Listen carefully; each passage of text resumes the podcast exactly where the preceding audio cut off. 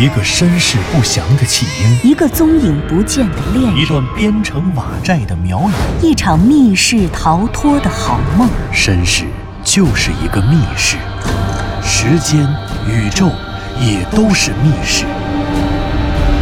既然逃出去了，就别再回来，再回来。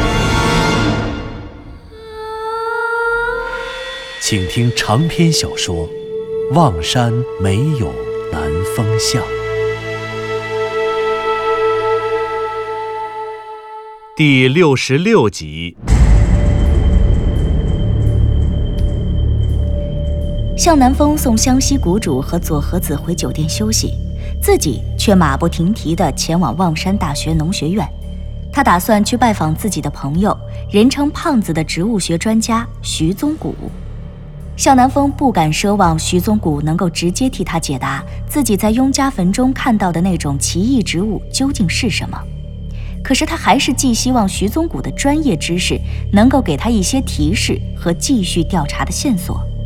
就像之前他从虚无缥缈的传说发现了切切实实的地方志和石碑一样。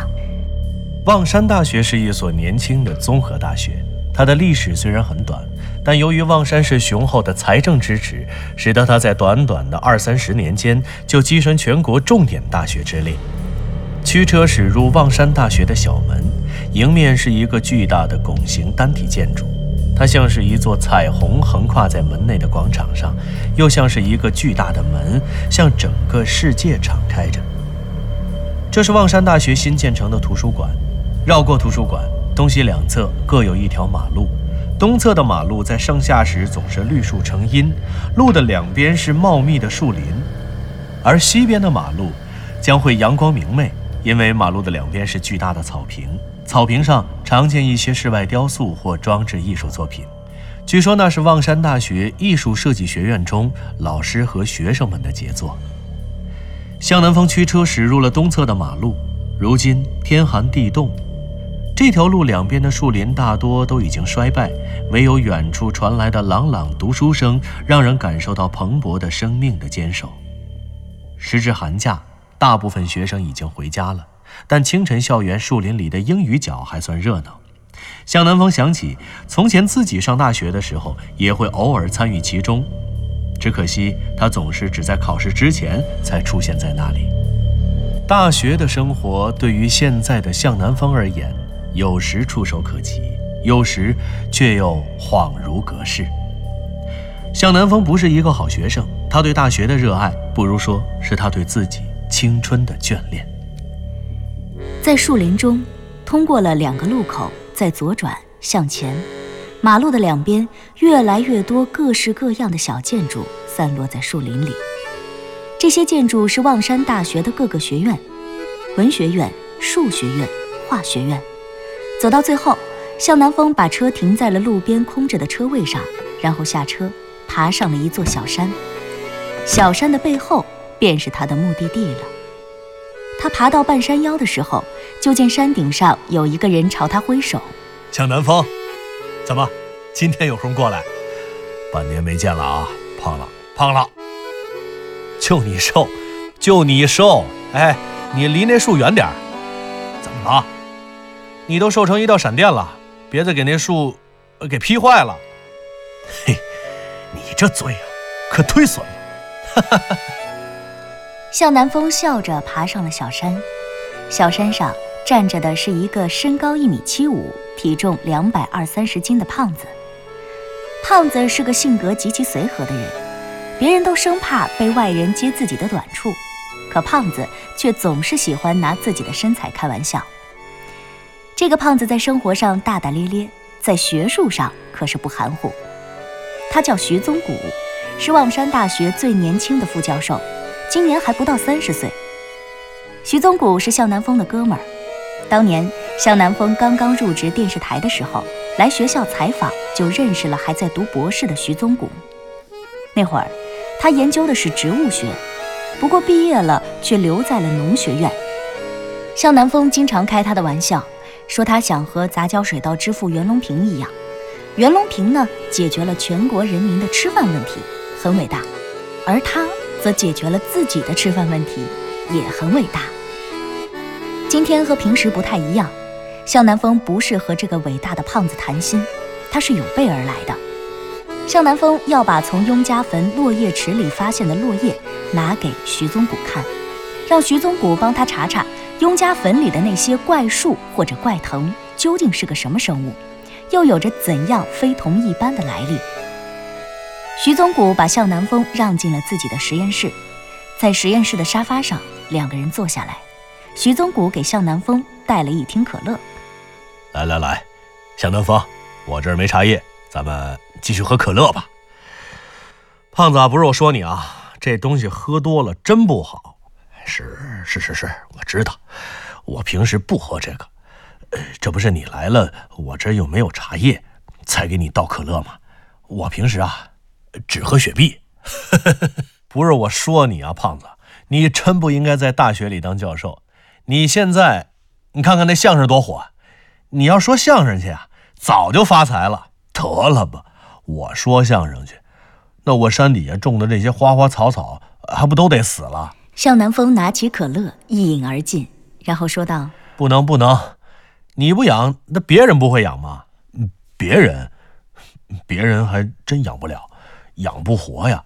这可都是格外珍惜的东西呢。哎，我去年从亚马逊雨林里弄来了一种花儿，等会儿啊，你跟我下去，咱瞧瞧去。”我原来还怕养不活呢，你别说，还真行，而且还开花了。这事说真的，你应该给我报道报道。哎，行，给你报道报道。哎，那花能吃吗？吃，又不是菜花，吃什么？吃不了不行啊！咱老百姓就关心菜篮子，您说您这农学家不关心农学，不关心吃的，这不是不务正业吗？哎，可乐，看不见我都喝完了吗？接着倒，得嘞，向南风，你也别说我了，你今天来找我呀，这是有事儿啊，不会是光喝可乐来的吧？你怎么这么渴呀？哎，哟，你怎么知道的？向南风又举起了杯子，喝了一口可乐，他还真渴了。喝完了可乐，他放下杯子，然后伸了个懒腰。哎，哎呀，饿了。还真是有事儿啊！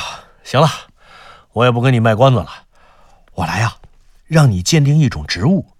我想知道这种植物是什么，原产地在哪儿，在生存条件上有没有什么特殊的不一样的地方。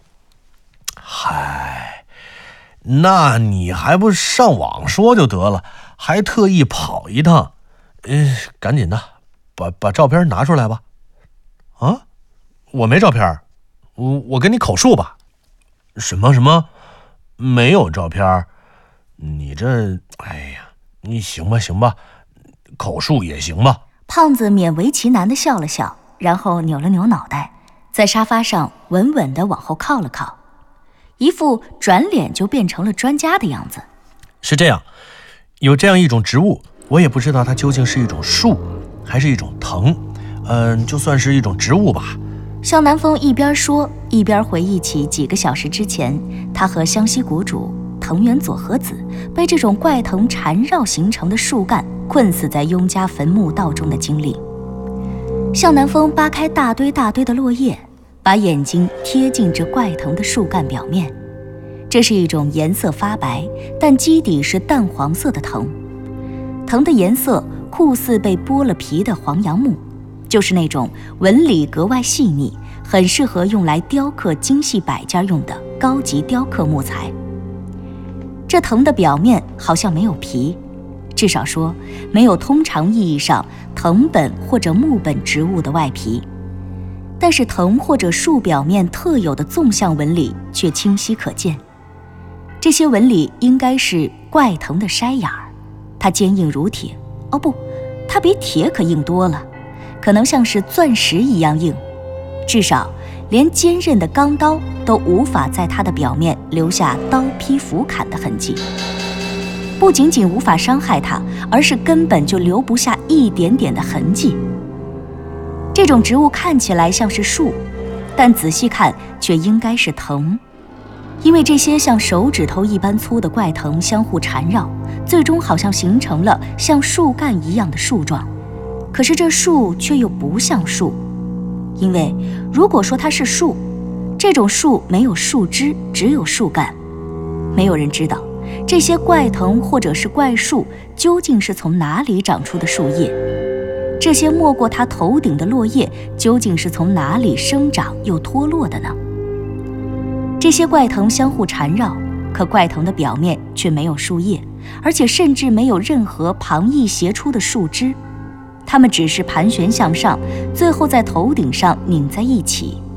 可是，如果用手去触碰这些奇怪植物表面的纹理，就能够发现，事实上它们的表面甚至都没有凹凸不平的螺旋状接缝。可是，它们分明又是长在一起、拧在一起的。小南风，你说完了？嗯，没完没完，还有树叶。这种植物下面有很多很多的落叶，可问题是，我不知道这些落叶究竟是怎么从这植物里长出来的。就说这落叶吧，这种树叶呢没有尖端，它的尖端是一条平直的直线，而两翼的边缘也是平直的直线，两翼不断收拢，最终合并在一起，形成了一片正三角形的完整叶片。而且这些叶片不仅形状相同，就连大小薄厚也完全一样，看起来根本就不像是自然生长的产物，倒有点像是机器生产的工业产品。哦，对了，落叶的颜色看起来是土黄色的。这倒是与寻常的落叶一般不二，可树叶的质感薄而脆，人在落叶中一走就会发出沙沙的响声。可是这些落叶却不会被踩断，它的质地，嗯，如同 PV 材料一样坚韧，撕不烂，扯不断。呃，停停停停停！徐宗谷没等向南风说完，就打断了他。他的眼神里充满了无奈和担忧。他看着向南风，摆着手说道：“我看啊，你不用来问我了，南风。”我觉得你应该去隔壁校医院看一看，你是不是脑子坏了？简直是在说胡话！这世界上怎么可能有你说的这种植物存在？啊，形状、颜色就不说了吧，咱就说两个问题啊。你别管是树还是藤吧，怎么会有植物比钢还硬呢？植物的茎干硬，这个有可能啊。一般的刀劈不断，也很正常。但是啊，你要说用尽全力用刀去劈，竟然连个痕迹都没有，这绝对不可能。再说了，你说那叶子，怎么可能有叶子撕不断呢？一个方向撕不断，那不可能每个方向都撕不断。还有叶子的大小薄厚都一样，哈，左脚和右脚。能同时跨进一条河里吗？这世界上怎么可能有一模一样的两片叶子呢？你说，你这不是胡话还是什么？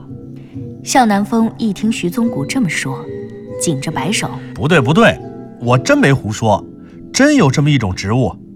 哦，对了。”向南风忽然想起了自己和湘西谷主左和子刚刚翻过雍家坟的围墙，置身雍家坟的落叶池时，自己看见那奇怪的三角形落叶。当时他就想，等从这里出去之后，拿着落叶来找徐宗谷，让他给瞧瞧这究竟是种什么植物。于是，当时他可是捏了五片落叶，夹在了自己的本子里。想到这里，向南风一边手忙脚乱地翻着背包，一边说：“我怎么可能骗你呢？真有！你看啊，我这儿有这种植物的落叶。哦，还真有。那你拿来我看看。你看看，这不就在这儿呢吗？”啊！向南风打开了夹着落叶的笔记本，不由得一声惊叫。当时。他亲手捏了五片落叶，把它们夹在笔记本里。这会儿，向南风小心翼翼地打开笔记本，可是这不打开还不要紧，一打开笔记本，向南风当即被眼前的景象惊呆了。他不由得惊呼一声：“天啊，这是怎么回事？”徐宗谷听闻此言，也探头朝笔记本里面看，可是他看了半天，什么也没看见。只看见向南风的笔记本夹页的缝隙里有一些非常非常细小的灰褐色粉末。徐宗谷感到莫名其妙，虽然他早就因为坚信世界上不可能有这样的植物，所以预感向南风什么也拿不出来。可是当他真的看着向南风煞有其事地拿出本儿，翻开本儿的时候，他还是有些惊讶的。南风，哪儿呢？哪儿呢？你那叶子？老徐，胖子。向南风满脸错愕的看着徐宗谷，倒是把胖子给弄愣了。嘿，嘿，你你什么表情啊？我问你，你那叶子，你说的那个植物的叶子在哪儿呢？叶子，叶子。向南风默默的重复着这两个字，他的脑海里满满都是三角形的叶片，撕不碎、扯不断的三角形土黄色落叶的叶片。可是眼前，他的笔记本里夹着的却只剩下了一些非常少量的灰褐色的粉末。这粉末，哎，向南风，你在这儿瞎琢磨什么呢？你，你千万别告诉我，这粉末就是你说的叶子。这，向南风从心里想直接告诉他，这粉末就是他口口声声说的那三角形的叶片。可是，这话他没法说呀。从去年十一月八号遭遇车祸到如今。他经历了太多根本就和普通人说不清楚的超自然、超现实的事情。你现在让他怎么跟徐宗谷解释，说这就是叶子吗？不可能啊！说了，徐宗谷也不会相信。不仅不信，反而会认为他向南风真的疯了。何况自己在拿出这所谓的叶子之前，徐宗谷光是听他说那植物的样子和状态，就已经觉得他是在口若悬河的胡说八道了。向南风摇了摇脑袋，胖子，你先别管那么多了，你能不能给我看看，我这里面这些粉末是是是个什么东西？你说你说什么？看粉末？不是，这怎么看啊？我不知道你怎么看啊，反正你得给我看看，这是什么物质？不是南风，这东西你得先跟我说说。这是什么？哎呀，你真逗啊，徐宗谷！我要知道这是什么，我还让你给我看呢。那你刚才不是说这是叶子吗？向南风，你今天怎么了？你大早上起来的，怎么净说胡话呀？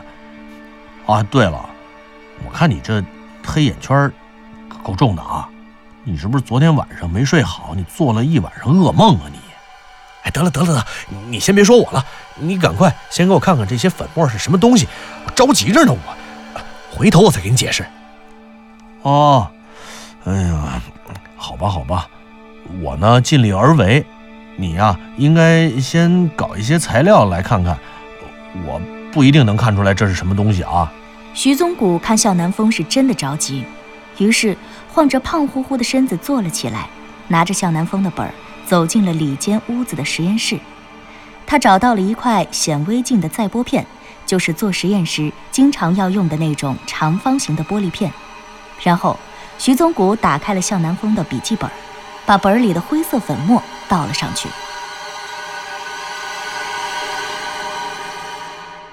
怎么样，能看出是什么吗？徐宗谷一边摇头一边说道：“嗯，没有，看不出来。”我觉着像是石头，嗯，岩石被研磨成粉末了。石粉呢？我觉得看着像是石粉。啊，石头！显然，徐宗谷的猜想让向南风大为震惊。怎么可能是石头呢？他明明从地上捡起来的是五片落叶。就算是落叶被挤碎了，也应该还是植物的粉末才对呀。于是他满脸狐疑地看着徐宗谷，追问：“胖子，你肯定吗？